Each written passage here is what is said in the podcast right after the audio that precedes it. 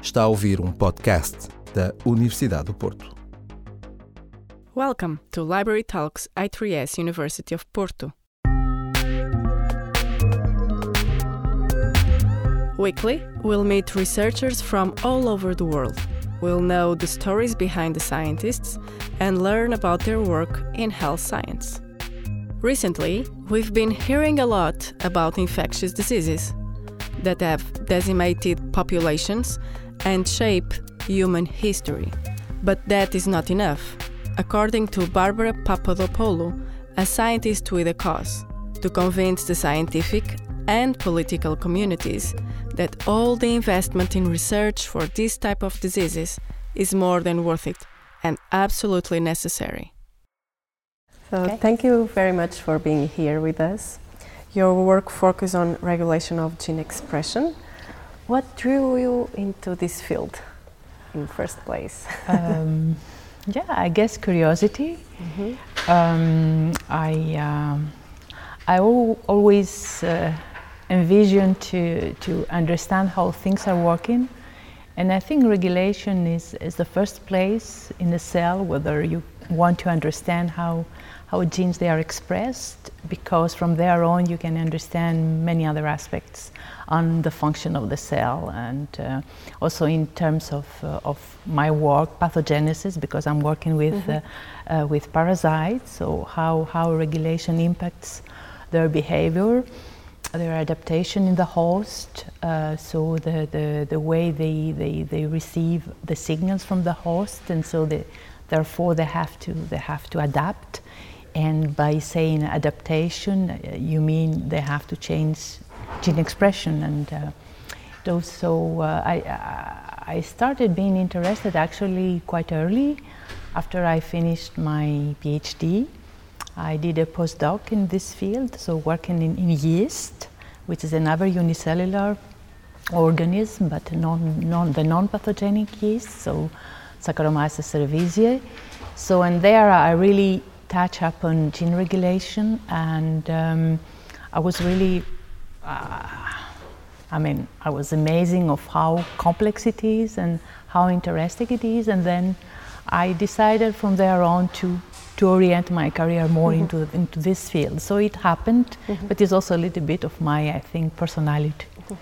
And what were the questions you were trying to answer back then in relation to the ones you are uh, working at the moment? Um, yeah, when I, when I did uh, um, my postdoc in Amsterdam, so uh, at the time we knew very very little about uh, how uh, translation within the mitochondria works, uh, because as you know, the translation occurs mainly in the cytoplasm of the cell. So most of, uh, but uh, mitochondria has its own uh, translation machinery, which is distinct from the host one. And uh, so I tried to understand how this machinery worked at the time. So and I have identified some proteins that regulated some of the transcripts in the mitochondria that they, they, they code for important functions. Um, coming to the parasitic field, then it, it's even more complex because um, you have different forms of the parasite I'm working with, and each form uh, behaves differently in terms of, of gene expression. So it's very complex to to figure out how this is coordinated. And it's like you have two distinct organisms actually. One in, in the vector, which is the insect that transmits the parasite, and the other in the host. So these genetically are identical, but uh, in terms of gene expression and how they do behave are very different. So, and this is really the first thing it made me also very interested into it uh, to understand how this huge difference could happen. And uh, but uh, very rapidly I realized that it's very complex and sometimes also hard to follow and still very hard to, to understand. Uh, so we really focused uh, uh, in the intracellular stage of the parasite, not the one in the insect, for obvious reasons, because the intracellular stage in the mammalian host is the one that causes the disease. So for us, it was interesting to understand what is expressed there and, and how the signals the parasite receives from the host, the environment uh, to which is exposed uh, alters uh, different uh, mm-hmm. expression and how this alteration works mechanistically. Uh, so, what are the, the genes that are uh, involved, the proteins? Are there regulatory elements? How this works. So we worked a lot on the mechanism, mm-hmm. try to understand how this works. But again, there's not only one mechanism. It's, it's very diversified, very complex, and and even one single gene it could be really. Uh, um, uh, uh, regulated in a different way depending on the environment. So it's, the complexity is too high. Mm-hmm. So which is make it very interesting for me. which intellectually very interesting, but practically very difficult sometimes to, to, to you know, to understand how, how what is going on. So that huge difference in the gene expression, in the different uh, uh stages, stages yeah. that you mentioned, do you think uh, then it's uh, they are caused by environmental influences? Yeah, so, absolutely, okay. absolutely. Okay. So the parasite senses the environment, any any type mm -hmm. of environment it, it, it is being exposed to, and uh, accordingly so uh, regulated in expression depending what are the needs mm-hmm. to respond and uh, the response are quite rapid so there's a lot of regulation at the level of translation actually this parasite has because of this uh, i would say rapid adaptation mm-hmm. doesn't have control at the level of transcription you know transcription is the first level whether uh, regulation of, of, gene expression occurs, you have to first to transcribe your RNA, and, and in many systems, you have promoter elements, enhancers, that they, they regulate transcription. This parasite, it doesn't regulate transcription. It regulates everything post-transcriptionally. And if you think about it, it makes sense because it has to have already the RNA made to be able to modify it, or the protein to be able to modify it rapidly to respond to the stress. Okay. It's like question saving time okay. uh, in responding rapidly to, to, to, to an environmental threat or uh, stimuli mm-hmm. or whatever you call it. So mm-hmm. it has also this peculiar peculiarity compared to other eukaryotic cells which also make it very interesting to me. Mm-hmm. Uh, so um, yeah, it, uh, it's um, it's and it's that post-transcriptional stage that causes then the resistance of the parasite. Yeah, actually, this this post-transcriptional regulation makes the parasite uh, actually fit. It, it contributes to its fitness. Uh, uh, so to, to, to respond to, to, to, to stress. And you have to realize that this parasite I'm working with, Leishmania, is one of the very, very rare pathogens that replicates in a very hostile environment within the host cell. We call it the phagolysosome.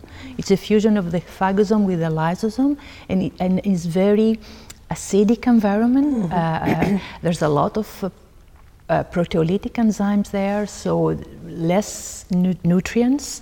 Uh, so if you think about it, it's not a place you would like to live at all. uh, but this parasite, uh, I guess through, through evolution, uh, has adapted to live in this environment because it can hide from the host cell. Is inside the host cell, it, so it benefits from the host, but the host cannot see it well.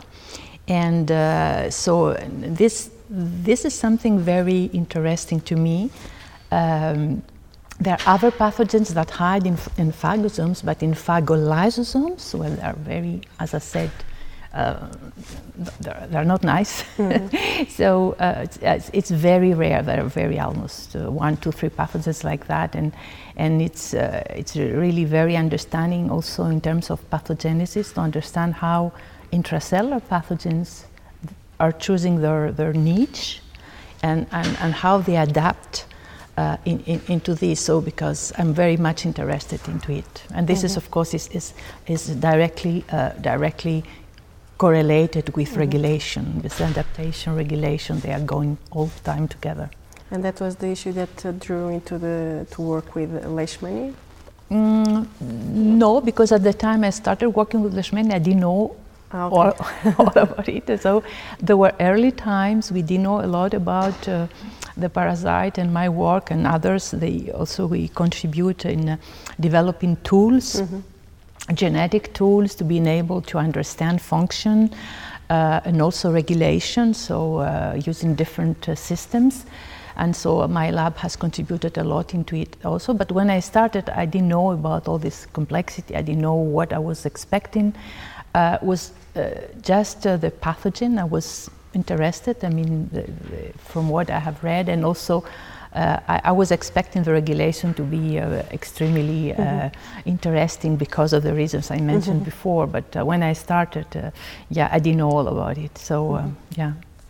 And at that time, um, who are your key influencers, like scientists? Um, Some paper that has inspired you? Um, I, I don't remember of papers have been inspired me to actually I came into the parasitic field um, a little bit accidentally mm-hmm. I would say because I I, I was uh, aiming to continue working on bacteria because I like it a lot when I did my just a yeast also but uh, I would like to work with pathogens, that's for sure. Uh, and so Saccharomyces cerevisiae is a, is a good model, but for me, I didn't feel it like it, it represents me well. I, I, would like to go back to pathogens, and the only thing I, I knew at the time was bacteria. So uh, this was my first aim, but, uh, but then um, I came into the parasitic field uh, by, by accident. So I, I, met some people that were interested into it, and in the so in my environment, uh, close environment, some friends and then they were also working on parasites and you know you discuss uh, friendly about mm-hmm. science. And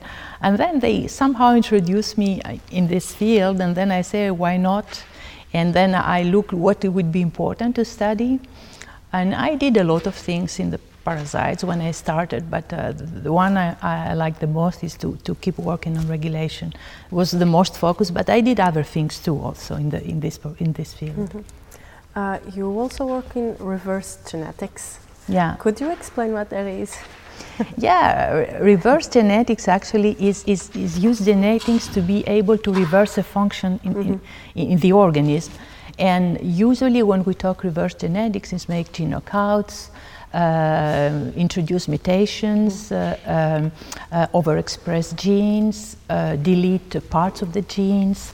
Um, and uh, so m- actually manipulate the genome of an organism. And as I mentioned just uh, a bit earlier, mm-hmm. is when we started working with Leishmania, uh, myself and some other colleagues at the time, so we didn't have really those tools developed. Mm-hmm. So that's why I said in my lab and others, we contribute to develop these reverse genetics to make them more effective.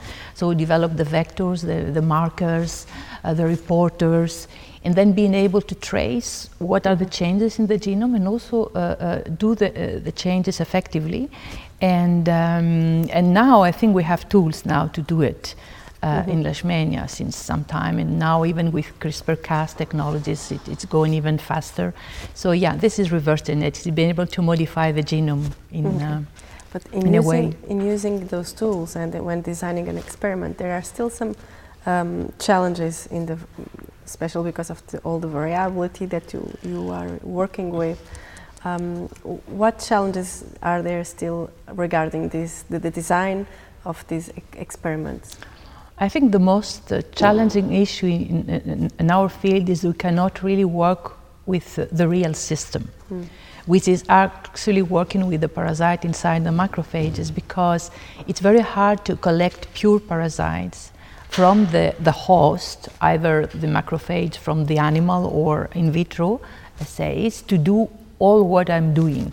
Because you need a lot of material to do protein analysis, RNA analysis, and, and many things, and you need pure material. So uh, you don't need contamination from the host because then it's hard to interpret. So I think this still remains the main challenge. So in the lab, of course, we are using these systems to look it's like the endpoint if you want. So we do we do things in vitro using uh, axenized mm. organisms that mimic a little bit what is what happens in the host, because this allows us to have uh, sufficient material to do all the studies I'm doing.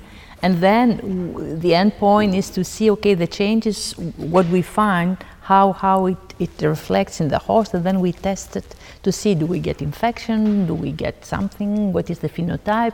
But we cannot trace all those changes dynamically in real time mm-hmm. in macrophages, which is what I would like to have because I'm, I'm working on adaptation mm-hmm. uh, in, in, in the response to stress in the host and how this signal coming from the host, okay, applies and alters expression. And ideally, I would like to see this in real time. So from time zero, the parasite mm-hmm. enters the host until it establishes infection. And this I cannot do it.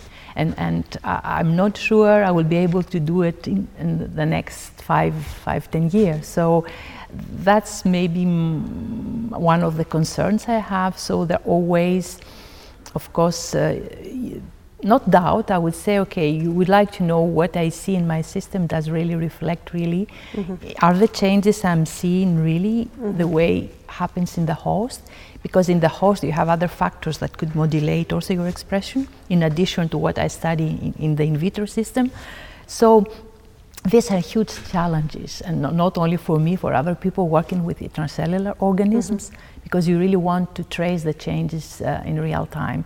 If you want to see microscopy, it's easy because there are a lot of tools to see how the. But if you want to study regulation, you need material. You need, uh, and, and, this material is hard to get from the intracellular uh, environment, and this is really the a big limitation and a big challenge. Yeah. And how are um, scientists working in that field trying to um, overcome that limitation?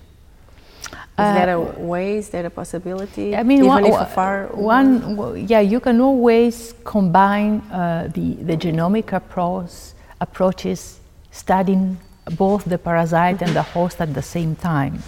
For instance, so you can do transcriptomics, you can do proteomics in infected cells, and then, of course, you can distinguish what comes from the host, what comes from the parasite, because you put the genome on the database and you can really see, and then you can dynamically see the, those alterations. For RNA, it's very easy. For proteomics, it's a little bit more, more challenging.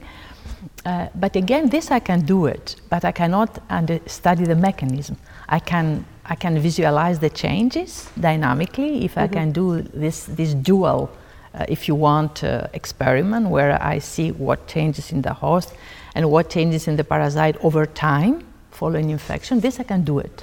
I think uh, with the tools mm-hmm. we have right now. But when I would like to, to put, uh, you know, my finger in this and I say, oh, okay, this is interesting. How I could study it in the macrophage, then it's hard because uh, then you have somehow to find ways to get the material mm-hmm. at this particular time point to, to do all the experiments to understand the mechanism. And this is, you have to do it in vitro and you have to trust the results. And then at the end, you have to test whether this could maybe reflect what you think going back to the, to the, to the, mm-hmm. to the in vivo system and then hope that it will go together the way you want. Um, could you make us, and it's still relating, and it's the last question relating to more to your work in particular. Could you make us a brief overview of what of your talk here at I3S today? Um, yeah, actually, today I will not talk a lot about uh, about regulation per mm -hmm. se and, and mechanisms. But I will talk more about, uh, uh, about stress responses and how the parasite responds to stress, uh, either heat stress, because uh, it, it's exposed to heat stress when goes from the sandfly to, to the mammalian host. It's almost, uh, I would say, 11 degrees difference. And this is very important to, to signal changes. This is one thing. And the other thing is oxidative stress, because inside the macrophages you have a lot of ROS that actually is a, it's a defense mechanism of the macrophage to kill pathogens and some other also pathways. And we're trying actually to, to, to see how, as I said, this response, and by doing that, we identify some new, new mechanisms that are more regulating translation and, and they uh, regulate uh, more actually uh, quality control of the proteins. So when proteins are made, uh, uh, uh, so by, by, the ribosomes, before they are getting to different cellular compartments, mm-hmm. there's control mechanisms. They have to make sure that the proteins are properly folded. They, they, they, they will go to the right compartment. And that's, so this we call them quality control. So, and, and, and today uh, I will talk a little bit of some new data from the lab that, uh, um, that uh, describe how Leishmania uh, regulates this quality control during mm-hmm. translation and especially under stress conditions. Uh, you have a quite impressive CV. uh, what is for you? What is still uh, missing for you to do? In the oh. future, what would you? I have experienced a lot of things, and uh, I like science. Also, did a lot of administration. I'm still doing some, and. Um, uh, I like a lot uh, in science. I like doing science, of course, and publishing uh, interesting work. Which we are trying to do our best. It's not always easy, but also what I like about science is is is, is being in science is uh, is this um, intellectual challenge all the time. Meet people, uh, having students, try to transmit knowledge to people, and, and get from them also a lot of knowledge. I think this uh, is something that keeps me happy still in the field because it's not always easy, mm-hmm. and uh, I think this you can experience from many other people. So hard times to publish, hard times mm-hmm. to get money. Uh, but I think this interaction with uh, the colleagues, the students, the community, um, I think this makes uh, life easier, and this is something I like a lot, and I like to at, at, at, the stage of my career also I'm, I'm a lot uh, uh, preoccupied I would say by how the field of what I'm doing will evolve mm-hmm. and uh, sometimes I'm optimistic sometimes I'm not uh, because Why? Why uh, because uh, to, to in our in our days more of, of the support uh, to science goes to to to, to very um, to very I would say um, strategic fields which I understand very well like chronic diseases cancer uh, of course neuro, neuroscience aging Alzheimer of course and which I, I, understand perfectly well, but I would say infectious diseases and particularly parasitic diseases are, are neglected. And uh, there's not a lot of interest from the community and also from the governments. And uh, I must say, from, from experience, personal experience, and also from, from what I'm discussing with my colleagues, they're working very hard to, to, to make this field more visible. Mm-hmm and to get interest from the community, but uh, not always with a lot of success. Mm-hmm. So yes, it's, it's, it's really a point because uh, when, when, when, when people like me, they will retire and they will leave, and there's no ways to, to attract new people in the field of parasitic diseases and or other type of infectious diseases that are more neglected, then it, it, it's an issue. That means that all you have done there's no way uh, to, to, to get them transmitted and continued. And I think this, for me, eh, it's something that makes me sometimes thinking and makes me, yeah, not very optimistic mm-hmm. because, of course, I keep keep going and I try to convince my students. And but when they see it's so hard to get funded, and they see their career with a lot of problems, eventually mm-hmm. they, they they are not taking the risk. Yeah. This is something, yeah, that it's it's in, it's an issue. Mm-hmm. And do you think that that lack of visibility of your field is due to some problems in the way it is communicated to the general public, or is just a political? I think it's, um, it's, it's uh, decision. I would say it, it's political decision because uh, you have you have a budget, and and uh, the budget is never sufficient in any case. Mm-hmm. So you have to distribute the money, and in research there's a lot of needs and uh, so they, they have to prioritize. I think this I understand. I share this point with them. Uh, so in order to, to, to, to, to get more money to this field, uh, the governments and they have to, to, get, to put more money in science because there's of course a lot of benefits for, for, for, for, for treating and, and people and preventing disease of any, of any type.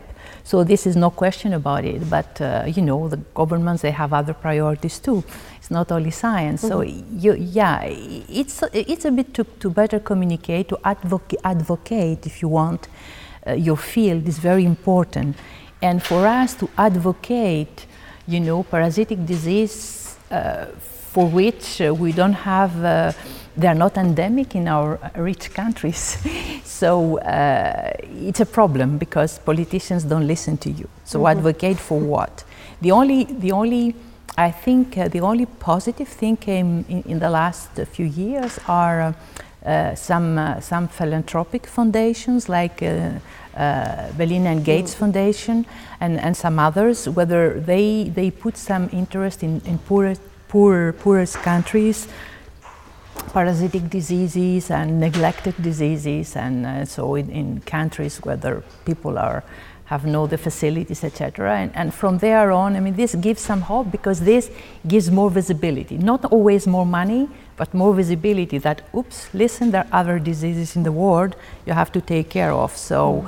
But uh, for the moment, there's not much more money, but at least we gain some visibility because of these other, you know, uh, organizations uh, of course, WHO, the World Health Organization, and some other organizations that try to, to attract more uh, philanthropic uh, associations and organizations to the field to, to make to sensi- sensibilize the politicians in the 1st mm-hmm. place and the population in the second place that this disease are important.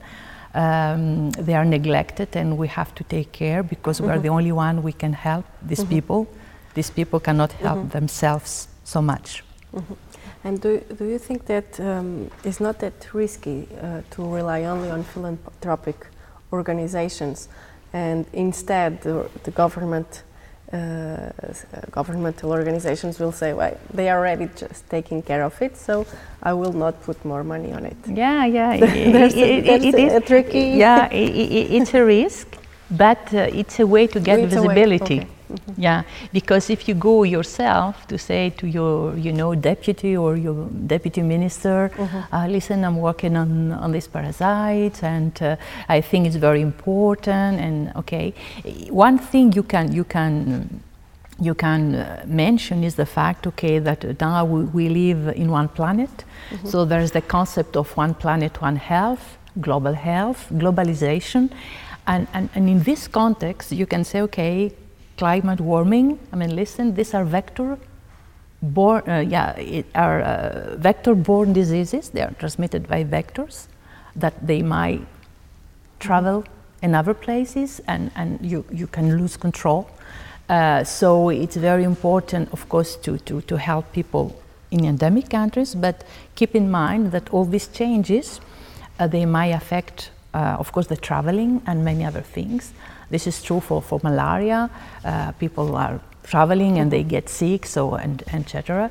Uh, but even, I mean, uh, um, when you, you send soldiers to some countries to, to, to help them protect themselves, these people can come back, come back sick of these parasites. There are many examples whether you can actually have, uh, have problems even for the, the people that coming from richer countries that be exposed to mm-hmm. these parasites. But I think, yeah, you you are right. But I think it's it's a good way to get to get more visible. Mm-hmm.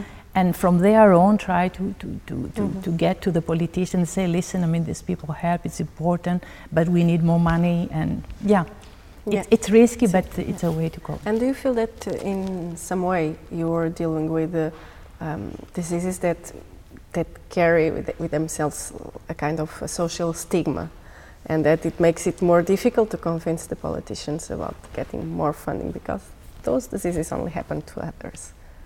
yeah, yeah, it's, it's, it's absolutely yeah. This is this is this is the the reason. This is why it's very difficult because they don't care too much. Mm-hmm. Uh, um, it's not a problem. As I said, there are a few examples where we can be exposed through traveling or other uh, mm-hmm. or other ways to those diseases today.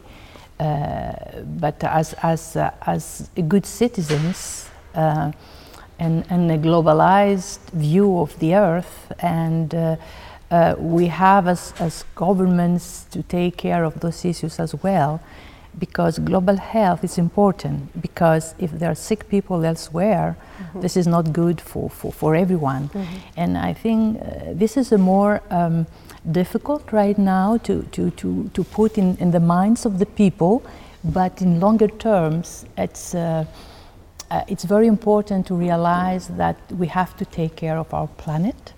Okay, mm-hmm. we talk a lot about environment. We have to take care also of the health of people in the planet. And these are not only the people that live uh, countries like in Europe uh, in, in America, in, in, in, wherever in countries, they have the, the, the ways to, to, to, to, to, you know, to take care of themselves, but also in many other countries where they don't. Mm-hmm. And I think, to me, this is very important that politicians understand.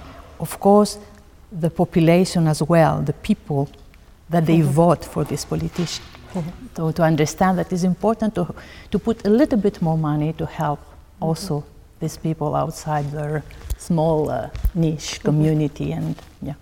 So you've mentioned that sometimes you're a bit pessimistic about uh, the future generations that are going to pursue your research. Uh, what would be the piece of advice, or what is the piece of advice that you give to a young scientist in your field?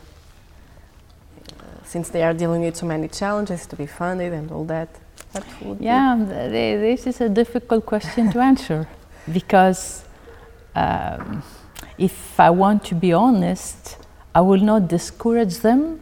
I will also not encourage them, uh, especially if, if I see they are very talented scientists, that they can really contribute uh, in science a lot because they have the skills.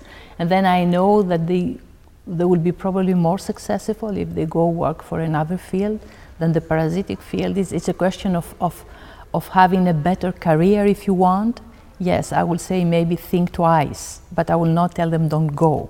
But I will tell them think twice what is the best for you, because it was difficult for me when I started already, but it's it's maybe ten times more difficult now, even more. So, knowing that, you know, the advice it's hard Mm-hmm. Uh, to, to, to make so. But I will encourage them anyway, in general, to continue in science, that's for sure.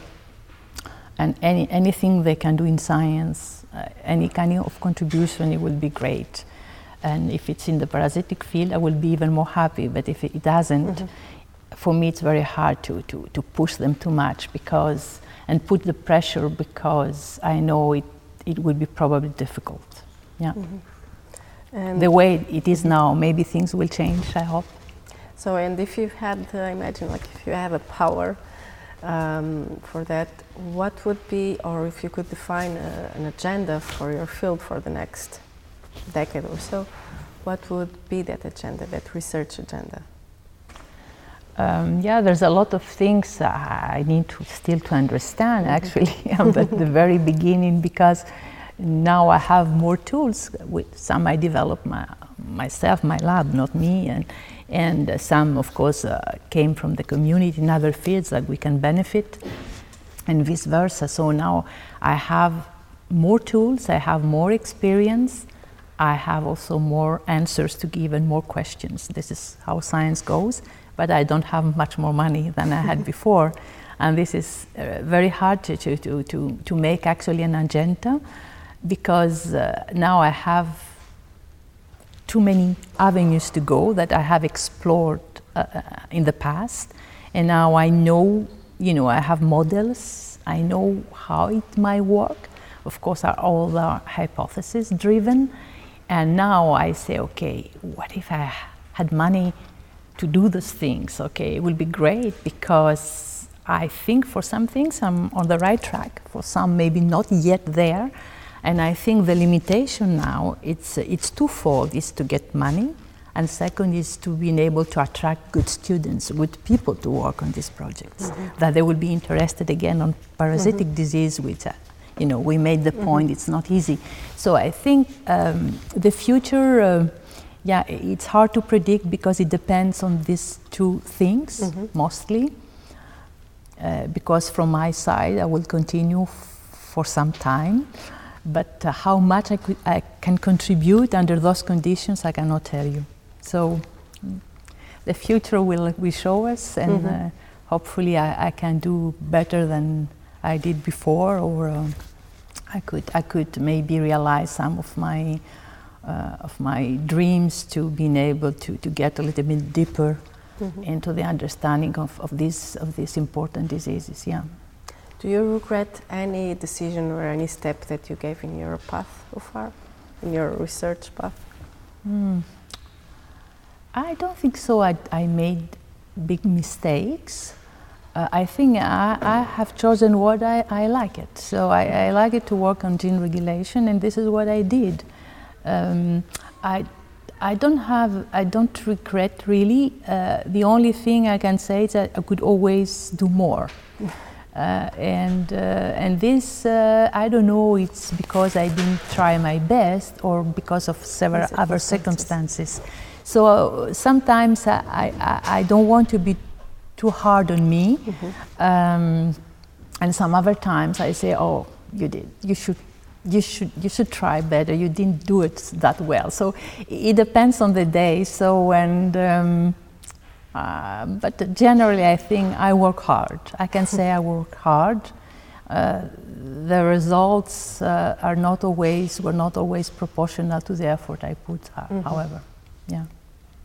Okay, thank you so much for your time. I don't know yeah. if you want to add anything. No, uh, the only thing I would like to add is that you were well prepared. Your questions were very, very to the point, uh, uh, very timely, and very, very good questions. And so, thank you very much, thank also, you. For your interest uh, to my work and uh, to to what uh, we are doing on on this field. Okay, thank okay, you very much. You. Para ouvir mais, subscreva os podcasts da Universidade do Porto em notícias.up.pt.